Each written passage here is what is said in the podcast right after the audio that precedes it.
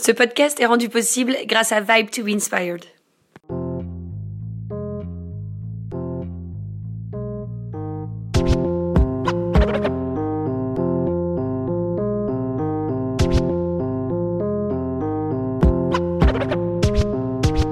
prof m'a donné le meilleur conseil qu'on puisse donner à un entrepreneur qui veut changer les choses. C'est si vous voulez changer une industrie, regardez ce qui se passe dans l'industrie totalement opposée. Et de la lingerie, j'ai regardé ce qui se passait dans l'armement. Et en fait, c'était l'époque des premières armes imprimées en 3D.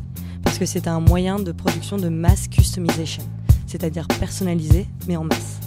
Et là, déclic. Je voyais un flingue et moi, je voyais un soutien-gorge sur mesure. Ok, c'est parti. Donc, euh, salut Claire, euh, c'est un plaisir de te revoir. Salut. Salut. tu vas bien? Bien et toi? Bah, Très bien. Alors, on t'a choisi pour le, le premier d'une longue série de podcasts qu'on appellera euh, Que sont-elles devenues? Donc, c'est pas hyper original. Si d'ici là, tu as d'autres idées, n'hésite pas.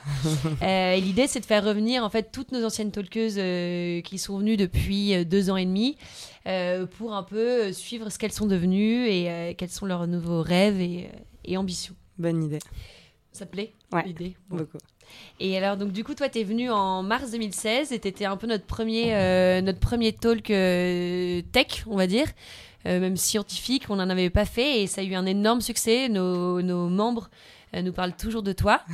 C'est vrai? Moi, ça a beaucoup changé ma vie aussi, donc on en parlera. On en parlera.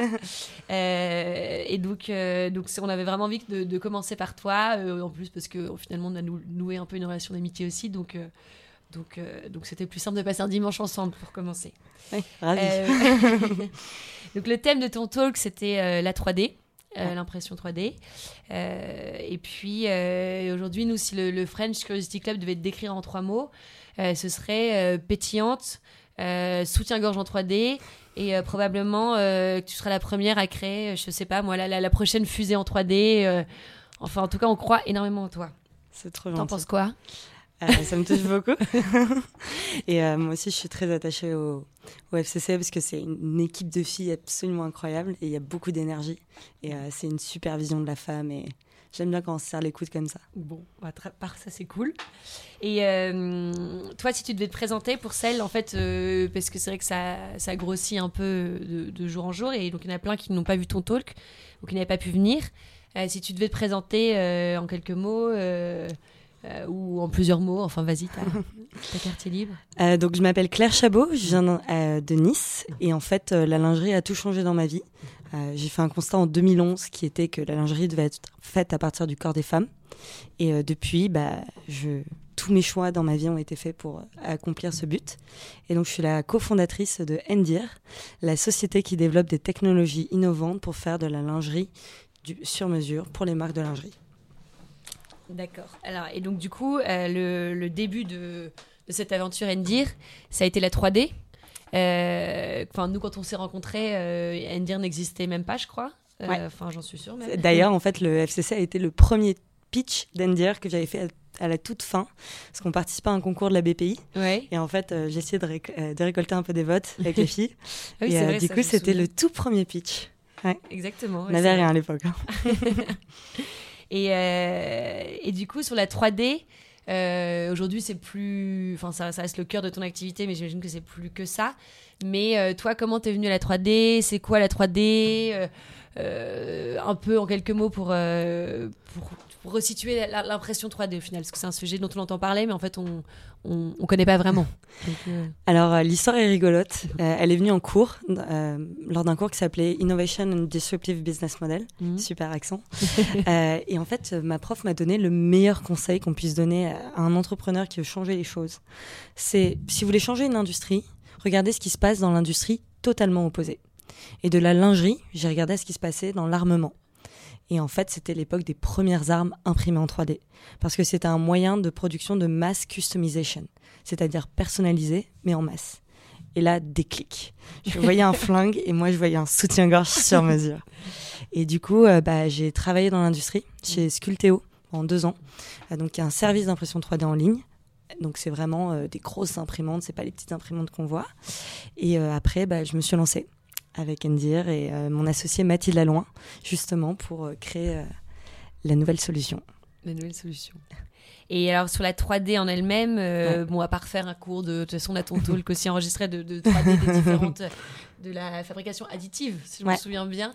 Exactement. Euh, mais euh, je me souviens quand tu es venu au FCC, tu avais à la fois expliqué l'aspect un peu technique de fabrication, etc. Et puis tu avais aussi un peu cassé le mythe de la 3D, entre guillemets. Ouais. Tu nous avais dit, en fait, non, on n'imprime pas des maisons en 3D, euh, euh, je sais plus, des voitures, des choses comme ça, etc. comme les médias le montrent. ouais. Exactement, voilà, ce que nous avais par rapport à l'image qu'on en avait. Est-ce que, euh, est-ce qu'aujourd'hui, euh, enfin, il en est où ce chantier de la 3D Est-ce qu'on imprime des, des, des vagins en 3D aujourd'hui Euh, Ah, on imprime des vagins en ouais. 3D aujourd'hui. J'ai d'ailleurs vu un projet comme ça qui est passé en France, qui en fait sert pour l'éducation des jeunes filles. Euh, mais en fait, on n'est même plus en 3D aujourd'hui, on est en 4D. Euh, Ah je oui. pense que c'est euh, l'un des développements les plus dingues qui se passe au MIT, où en fait ça s'appelle l'impression 4D, c'est-à-dire qu'on va imprimer un objet qui en fait, la quatrième variable, c'est que l'objet va évoluer de forme dans le temps. Et donc euh, dans le temps et selon euh, son environnement. Donc par exemple, tu peux imprimer un cube, et en fait si tu le mets dans l'eau, ça va devenir une chaise. C'est hyper impressionnant, Euh, ça j'y crois vachement, c'est un projet euh, qui intéresse beaucoup la NASA notamment. Et euh, je pense qu'il y a beaucoup d'avenir là-dessus. Et justement, ce que tu disais par rapport à la 3D, moi, ce que j'adore, c'est qu'en fait, c'est pas très compliqué. C'est vrai que c'est un monde très dominé par les hommes et les ingénieurs. Mais en fait, si tu apprends à lire les clés, c'est très facile bah, de réussir à t'immiscer et à créer euh, des nouveaux projets euh, avec euh, ces technos. Et la 4D, par exemple, du coup, ça, euh, toi, ça modifierait ton projet parce que vous, donc, c'est en 3D. Qu'est-ce Ouais. qu'on pourrait faire un soutien-gorge en 4D si on le met dans l'eau, il se transforme en fleur ou euh, ça marche comment? Alors, je t'avoue que c'est plus un truc aujourd'hui qui me fascine, mais que j'arrive pas encore à mesurer l'impact. Ouais. Euh, je pense qu'il y a beaucoup de champs euh, militaires pour des projets où tu voyages, où tu as besoin d'être mobile. Je sais pas si les soutiens-gorge ont un grand intérêt encore pour le 3D, mais peut-être, on verra. Et hum, toi, l'impression 3D, c'est t'imprimes euh, régulièrement des, des, des choses en 3D quand t'as plus de Toutes les semaines. de prise. non, mais t'imprimes pour ta- ton usage quotidien. Je sais pas, tu te dis, euh, ah, j'ai pas d'adaptateur pour mon téléphone. Tiens, je vais aller l'imprimer en 3D. Enfin, toi, c'est à quelle place dans ta vie euh Alors malheureusement, j'ai pas ces compétences-là. Euh, donc euh, c'est ce que j'ai expliqué euh, dans le Freedy Talk. Euh, le problème de l'impression 3D, c'est qu'il faut un fichier. Ça serait tellement simple si on avait un petit bouton, on appuyait, on sortait d'autres objets, mais c'est pas le cas. Euh, donc moi, je suis pas du tout ingénieur ou modéliste. Donc ça, je peux pas le faire. Après, tu as des bases de données où tu peux télécharger des fichiers. Mais pour moi, l'impression 3D aujourd'hui, c'est vraiment mon travail en fait. C'est juste euh, repenser comment tu crées un objet qui existe depuis des siècles et qui n'a pas changé de modèle depuis 100 ans. Et toi, bah, en fait, tu veux juste le réinventer. Réinventer la manière dont on le fait, notamment en partant du corps. Et tu te dis, mais comment tu vas utiliser la forme du corps grâce à la 3D pour changer la manière dont ces choses-là sont faites? Donc euh, c'est plus euh, une vision et une réflexion qu'une pratique, je pense. D'accord, donc c'est vraiment du, en fait, c'est du sur-mesure. Enfin, le, le fait de pouvoir le faire en 3D, c'est du sur-mesure. euh. Moi, qui- c'est ça qui m'intéresse en tout Ouais. cas. Parce qu'il y a des projets, euh, ce qu'ils aiment, c'est que ça soit un moyen de production euh, mobile. Il y en a d'autres, euh, ce qu'ils aiment, c'est que euh, c'est pour des petites quantités. Moi, ce qui m'intéresse vraiment, c'est le fait que c'est sur mesure. Quoi. ça, c'est génial. Et c'est quoi le, le projet en 3D qui, qui de, pas le tien, mais de, je sais pas, qui a eu lieu dans le monde et qui t'a le plus euh, marqué ou euh, euh, un truc qui t'impressionne Si J'aime énormément un projet qui s'appelle Biomodex, Ouais. euh, qui est euh, d'ailleurs euh, accompagné par Dassault Systèmes. Et en fait, il crée des prothèses euh, de, de corps avant les opérations, en fait. Et euh, c'est assez génial parce que donc, euh, tu peux vraiment avoir un bras. En plus, c'est imprimé avec des matériaux de dingue. Donc littéralement, euh, à chaque fois qu'on a le même prestataire d'impression 3D, à chaque fois qu'on a un rendez-vous chez eux euh, et que mon associé n'arrête pas de toucher, genre euh, c'est c'est un peu comme euh, du silicone avec un tout rendu peau. Et en fait, ça te permet euh, bah, de pratiquer une opération avant, surtout pour les opérations critiques. Ça te permet de former les étudiants de médecine. Donc en fait, ça va débloquer plein de trucs dans la chirurgie. J'aime beaucoup, beaucoup ce projet. Et vous les avez connus euh, du coup parce que vous avez le même prestataire qui est Sculptéo, du coup Ou Euh, un autre? On a un différent prestataire en ce moment. Euh, selon, on reste en très bon contact avec Sculpteo et on bosse sur certains projets avec eux. Des D'accord. projets sympas d'ailleurs. Et après, on a un autre prestataire qui s'appelle Polyrepro. D'accord, ok. Et du coup, donc, tu es passé de. Tu parlais de, de Sculptéo à Endir. À Endir, ça c'était venu comment C'était quoi le, le déclic de Endir? Bah, le déclic, il s'était fait en 2011 pour moi. Ouais. Clairement, euh, enfin, ça a été. J'ai eu deux gros déclics. C'était 2011, euh, l'idée de faire de la lingerie qui partait euh, du corps des Mhm. femmes, et euh, 2014, euh, l'impression 3D. Mhm. Et en fait, après, on a commencé à mettre les mains dans le cambouis avec les équipes, et c'est devenu tout seul. Et là, aujourd'hui, c'est ton activité à plein temps. On est à fond. On- le dimanche, comme tu peux le voir. C'est nous qui te l'imposons.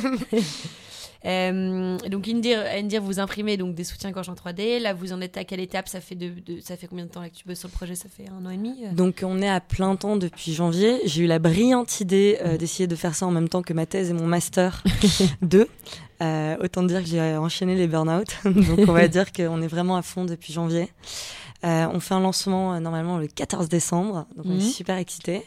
Et en fait, l'idée, c'est que nous, on va être B2B2C, Mhm. c'est-à-dire qu'on va lancer parfois des collections un peu en propre, euh, à petite échelle, pour vraiment tester, avoir le retour des femmes, parce que vraiment, ce qui nous importe, c'est d'être proche de la femme et de nos besoins, parce qu'on peut itérer super rapidement et on peut créer un produit très proche de nos corps. Mhm. Mais après, on va aussi avoir une partie euh, B2B, où euh, le but, c'est de donner notre technologie aux marques, enfin donner. Je retire ce mot. Licencier euh, cette technologie aux marques. On est là pour faire du business aussi. Euh, pour qu'en fait, on puisse avoir un impact sur l'industrie. On veut pas simplement être une marque de lingerie, on veut euh, être une vision forte de la femme. Il y a un truc très drôle d'ailleurs qui nous est arrivé, c'est qu'aujourd'hui, on a rencontré euh, à peu près euh, sept grands groupes européens de lingerie, voire même un groupe aux États-Unis. Et à chaque fois, on a eu rendez-vous avec des hommes. Et euh, c'est marrant parce que c'est des PDG et tout ça. Bon, bien sûr, c'est des super patrons. Je pense qu'ils font un très bon business. Mais tu te rends compte en fait que la lingerie est vendue par des hommes à des femmes. Oui. Et euh, du coup, euh, c'est un truc aussi qu'on voudrait changer. Et du coup, tu trouves qu'il y a un décalage entre euh, la lingerie euh, telle qu'elle est proposée aujourd'hui euh, par rapport au public visé finalement Enfin, Tu trouves qu'il y Je a un, pense que il y a un l'un vrai des très bons euh, exemples, par exemple, ça peut être le défilé euh, d'Etam, Ouais. euh, qui était très cool. Les collections sont très sympas. Mais tu as juste ce moment où tu as NTM qui est en train de chanter dans ma Benz, Benz, Benz. si t'es sur ma banquette arrière, t'en sortiras grandi. Et une quarantaine de meufs à côté en lingerie. Et en fait, tu te dis, ouais, c'était génial comme coup de com, Mm. tu vois, parce que ça a fait du buzz. T'avais NTM avec des mannequins.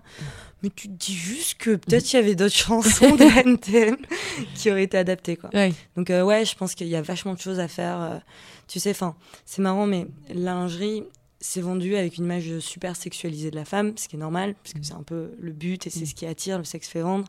Mais en fait, ce qui est con, c'est que ça te traumatise, euh, toi, quand tu te développes en tant que femme, en tant qu'ado. Tu te dis, euh, bah merde, enfin cette culotte, euh, mon, cet élastique, il me rentre dans ma hanche et Mm. ça me fait un bourrelet. euh, merde, ce soutif, euh, je le remplis pas avec des obus. Mm. euh, je suis pas normale, je suis pas sexy ou des choses comme ça.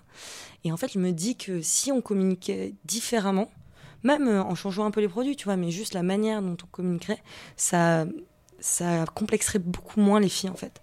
Et ça, mon associé et moi, je crois que c'est notre cheval de genre, on veut vraiment changer ça. Et donc, ce serait en passant par une com euh, qui serait différente. Ah ouais, on prévoit de la com vraiment C'est différente. vrai là. Vous avez Ouais. des idées sur la com et tout Vous n'êtes pas, Ah, pas obligé de le Tu dire. sais, tu sais justement, euh, enfin, mon, mon as- associée, du coup, elle est très créative. Et du coup, euh, bon, on a beaucoup de taf un peu euh, compliqué en ce moment. Et dès que on en a marre, on s'envole et on part sur euh, des projets de com. Ouais. En a un qui va sortir d'ici la fin de l'année, euh, qui nous tient beaucoup à cœur, parce qu'en fait, on veut porter la lingerie comme euh, un peu une vision et une mission. Mhm. Et du coup, euh, bon, On- ça, on- je on reviendrai à ça. Voilà, Bon, on sera au courant euh, les premières alors. voilà, les premières. Et euh, euh, comment t'as rencontré ton associé? Alors nous, on est une rencontre 2.0, Internet, Facebook. Bah, Tinder juste- Non. Non, je suis pas dans cette catégorie-là, si je suis sur Tinder. Euh, en fait, ce qui était super cool, c'est donc il y a eu le FCC. Euh, qui s'est passé juste avant le concours qui a tout changé, Mhm. euh, le concours de la BPI, où le FCC nous a énormément aidé et qu'on a remporté. Donc du coup, en fait, le 26 mai 2016, jour de mon anniversaire, je me réveille et j'ai gagné 30 000 euros. Euh, je peux te dire que ça te fait un sacré réveil, tu sais pas trop quoi. T'as peur de bouger, que quelque chose change, tu vois, que ça, ne, ça disparaisse. Et en fait, du coup, on a, il y a eu pas mal de presse autour de ça. Mhm. Et en fait, ma- mon associé m'a contacté euh, par rapport à ce projet en disant Ouais, trop bizarre. Elle est un peu curieuse, mon associée. Mhm. Et elle était en mode Ouais, on peut se rencontrer, je comprends pas comment t'imprimes ça. Sauf que moi, je la connaissais très bien. Elle s'appelle Mathilde Laloin. Ouais. Et en fait, euh, elle a fait une collection de lingerie euh, pour sa fin d'année qui est genre juste incroyable. C'est simple, toutes les marques ont pris ces modèles cette année et tu les as trouvés partout. Chez Osho, chez La Perla, vraiment partout. Et en fait, euh, je savais qui c'était avant de la rencontrer. Vous étiez hyper excité qu'elle te contacte Ah, moi j'étais en mode je la veux. et euh, elle était en mode euh, vraiment un peu badine, et, euh, tu vois, euh, allons discuter. Mhm. Et moi j'étais en mode euh, opération séduction, il faut que je la chope quoi. Et voilà. Et euh, parce que donc tu étais toute seule sur le projet et puis euh, tu cherchais quelqu'un parce que tu ne voyais pas mener ce projet toute seule. Alors je pense que l'aventure entrepreneuriale ne vaut pas le coup d'être vécue toute seule. Ah ouais? Euh, c'est c'est un truc, euh, le matin tu te lèves, t'es trop de bonne humeur, euh, à 10h tu pleures, euh, à midi tu cries, euh, à 1h t'es apaisé, à 13h, enfin à 14h tu veux conquérir le monde. Mm. Enfin, C'est montagne faut russe. pas vivre ça seul, c'est trop dommage. Il faut vraiment construire ça et porter ça à deux.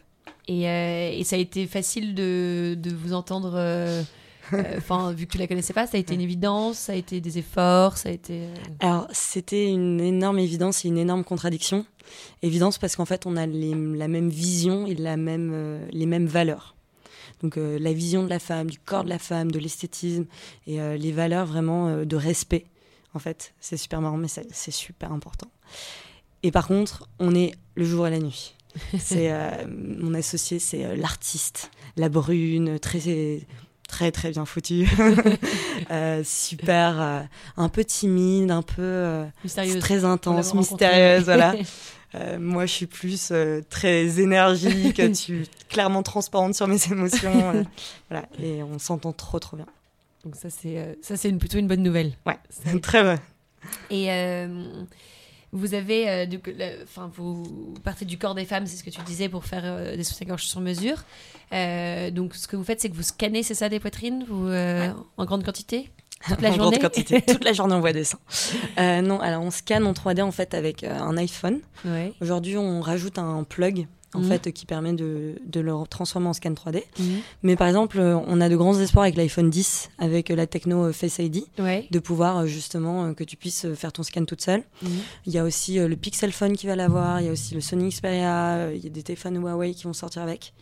Donc clairement, pour nous, ça va être un enjeu que chacune puisse se scanner. Euh, et alors, donc, une fois que vous avez scanné, euh, vous, avez- vous pouvez imprimer un produit sur mesure. Euh, des produits, vous en avez développé un, deux, trois, plusieurs. Alors en fait, on a un algorithme paramétrique qui va euh, créer euh, le produit Mhm. euh, aux mesures et on l'imprime. Aujourd'hui, on a deux projets. On a Shape, qui est Ouais. une armature sur mesure. Ouais. Donc euh, au niveau du confort, c'est juste dingue parce qu'en fait, on lui a donné de nouvelles fonctions ouais. et une nouvelle forme. Et après, on a Bloom, qui est euh, un peu le produit vers lequel on veut tendre d'ici trois ans, Mhm. qui est une sorte de nouvelle pièce. C'est une petite main qu'on mettrait dans ton soutien-gorge, qui t'apporterait du maintien, du support, du galbe et tout sur mesure. D'accord, ok. Et alors, si. euh, donc, du coup, est-ce que vous avez scanné Enfin, donc, vous scannez des gens, j'imagine que peut-être pour faire un petit coup de com, vous, vous, avez, vous avez scanné certaines personnes. euh, Alors, on a euh, notre nouvelle égérie, qui est Clémence, la chanteuse du groupe de La Femme. Euh, ça, on est très très contente. on a un projet assez cool qui va sortir bientôt sur scène. Euh, on a notamment des personnes assez influentes dans les médias, comme le groupe Lagardère Active, euh, où euh, là, on est en train euh, bientôt de scanner euh, l'ancienne directrice de communication de Barack Obama. Stylé. Stylé. Pas mal. Quel chemin parcouru. Exactement. Et de- là, je te dis, tu as 30 secondes pour, pour pitcher Brigitte Macron. Tu veux la voir dans tes scans? Tu fais comment? Tu lui dis quoi? Alors Brigitte, on est deux filles trop déterminées. on veut changer le monde et ça commence par avoir un soutien-gorge qui vous va bien pour aller- au travail chaque jour. Et pour ça, on a besoin de soutien, on a besoin d'une femme qui veut changer les choses et qui veut apporter à la nouvelle génération, euh, les moyens de son ambition. Moi, je, je suis pas Brigitte, mais je signe tout de suite si tu me demandes. Et là, c'est quoi ton plus grand rêve pour Indir? Euh, mon plus grand rêve pour Endir, c'est que euh, on soit euh, un nouveau standard pour les marques de lingerie. un peu comme euh, Intel, mais c'est plus dans les ordinateurs. Nous, on Mhm. voudrait avoir notre techno dans les soutiens-gorge. Et en fait, qu'on on apporte une solution concrète pour les jeunes femmes, pour qu'elles se développent et qu'elles aient confiance en elles. Vraiment. C'est un beau rêve. Euh, c'est les femmes qui t'inspirent aujourd'hui, euh, je sais pas, dans ta vie pro, perso, peu importe, mais c'est qui? Moi, je suis très inspirée par euh, Marguerite Yourcenar. Mhm. c'est ma grand-mère qui me l'a cité beaucoup quand j'étais au lycée. Donc en fait, elle a cette phrase incroyable qui est Il faut toujours un coup de folie pour bâtir un destin. Mhm. Et surtout, Marguerite Yourcenar, c'est la première académicienne. Elle s'est toujours battue avec une ribambelle d'hommes. Et ce qui est génial, c'est que quand tu vois ces ses discours. Elle était même pas féministe, tu vois. Elle était juste en mode, euh, bah ouais, il y a des hommes et alors, enfin, il y a aucun problème. Elle a toujours eu euh, hyper confiance en elle et ses discours. Si tu vas regarder euh, sur Lina ses vidéos et tout, Ouais. elle est hyper moderne dans tous ses propos sur la sexualité, sur le corps des femmes, sur le, même la culture des femmes. Donc je l'aime beaucoup. Bel exemple. Et s'il y avait une personne pour toi qui incarne la curiosité, c'est qui? La curiosité, euh, ce serait, je pense. euh, en fait, je pense que c'est mon associé. Ouais. Elle est super rigolote comme personne parce que euh, à la base, elle est modéliste lingerie Mhm. et en fait, euh, elle est passionnée par l'ADN, elle est passionnée par l'intelligence artificielle, elle est passionnée par les arts, par la poésie, par tu, c'est, c'est- tu sais, on dirait parfois un enfant à qui tu peux donner des livres et elle va tout apprendre. Et tu sais, elle est, elle est tout le temps en train de lire plein de livres différents et elle ne s'arrête jamais. C'est hyper agréable. Ouais. Elle a une. Enfin, j'aimerais trop voir le monde dans ses yeux. En Ouais. fait. C'est, elle est, euh, elle a une innocence incroyable et elle regarde tout avec énormément de curiosité. Et hum, demain, euh, demain, t'es un homme, t'es qui? Alors, euh, j'ai un, un entrepreneur, chef d'entreprise que j'aime beaucoup, qui est euh, Zia Shisley, qui est le fondateur euh, d'Affinity, Mhm. qui est une boîte. ils font de l'intelligence artificielle pour un service après-vente de téléphonie. Ouais. Pas si sexy que ça, mais euh, niveau business. Niveau business, c'est un chef. Euh, Il y a une stratégie dans cette boîte et une organisation incroyable. Euh, la stratégie RH est dingue. Enfin, les personnes qui ont été recrutées sont super. Et surtout, à côté de cette énorme boîte, il a un programme qui s'appelle euh, Genius Hunt. Ouais. Et en fait, euh, donc c'est un Pakistanais d'origine. Et euh, il va dans les bidonvilles. Et euh, en fait, il fait passer des sortes de tests de QI à Mhm. des enfants. Et euh, s'ils ont un certain niveau, il les prend dans son programme. Et euh, il va les sortir des bidonvilles pour les éduquer. Et je crois que dans, dans les 20 dernières années, il a pris une trentaine d'enfants. Il y en a 8 qui sont en Ivy League. Ouais, d'accord. Donc euh, c'est hyper impressionnant. Et en fait, il a une théorie super impressionnante qui est, tu te dis, ok, il en a mis que 8, il n'a pas changé les choses. Ouais. Mais en fait, quand tu changes la vie d'un enfant dans ces pays, tu changes la vie de 100 personnes. Parce qu'en fait, euh, bah, ces 100 autres personnes vont savoir que c'est possible et qu'il faut qu'elles s'éduquent. Et euh, je trouve ça assez génial comme théorie. C'est une, très belle théorie. Exactement. Et hum, si toi, dans toutes les talkeuses qu'on a fait venir au FCC, on essaie toujours de faire le, nous le, le grand écart dans les sujets. Et, euh, et est-ce que laquelle tu voudrais être si tu pouvais en être une? Alors moi, j'ai adoré euh, le talk avec les aventurières, l'équipe de journalistes. Ouais.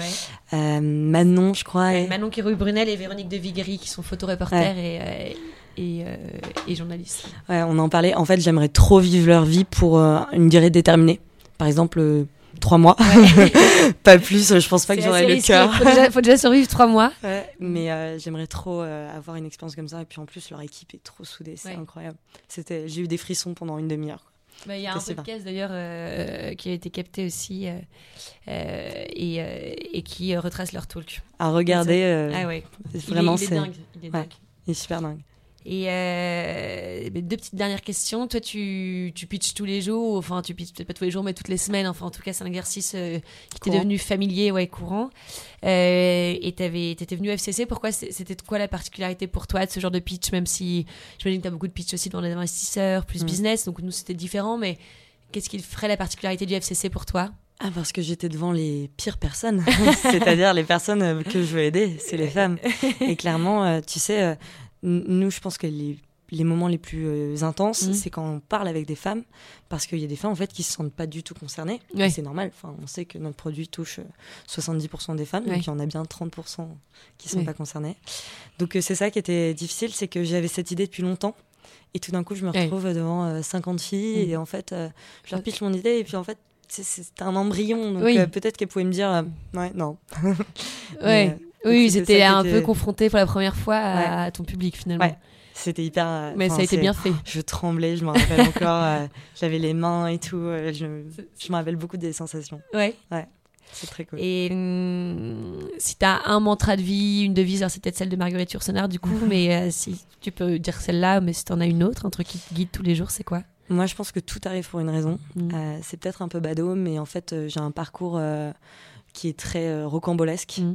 Et euh, enfin, j'ai fini à Sciences Po, euh, qui est euh, l'école la plus incroyable du monde humainement parlant. Mm. Et en fait, jamais personne n'aurait parié sur ça. Mm. J'ai grandi en cité, tu vois, donc euh, Mm. c'était, j'étais la première fille, enfin personne de ma famille à avoir le bac. Et en fait, tout s'est toujours joué genre sur un coup de chance. Ouais. Et du coup, je pense que c'est très important de se rappeler ça dans l'entrepreneuriat, parce que c'est difficile honnêtement comme métier. C'est de se dire, bah, si on a raté ça, si ça, ça s'est pas fait, bah, c'est qu'il y a parce des qu'il y a quelque chose euh, qui va se passer après. Ouais, ça, je suis Et- totalement d'accord. Ça aide à respirer aussi Ouais. et à aller se À coucher. prendre du recul euh, Ouais, et à se laisser guider finalement. Tu te dis que les Exactement. choses finiront par arriver. exactement. Bon bah merci beaucoup Claire, c'était un, un immense plaisir de, de te revoir euh, en ce dimanche euh, après-midi. Plus vieux. Dieu. et, puis, euh, et puis on se tient au courant pour la suite alors. Trop cool. Merci.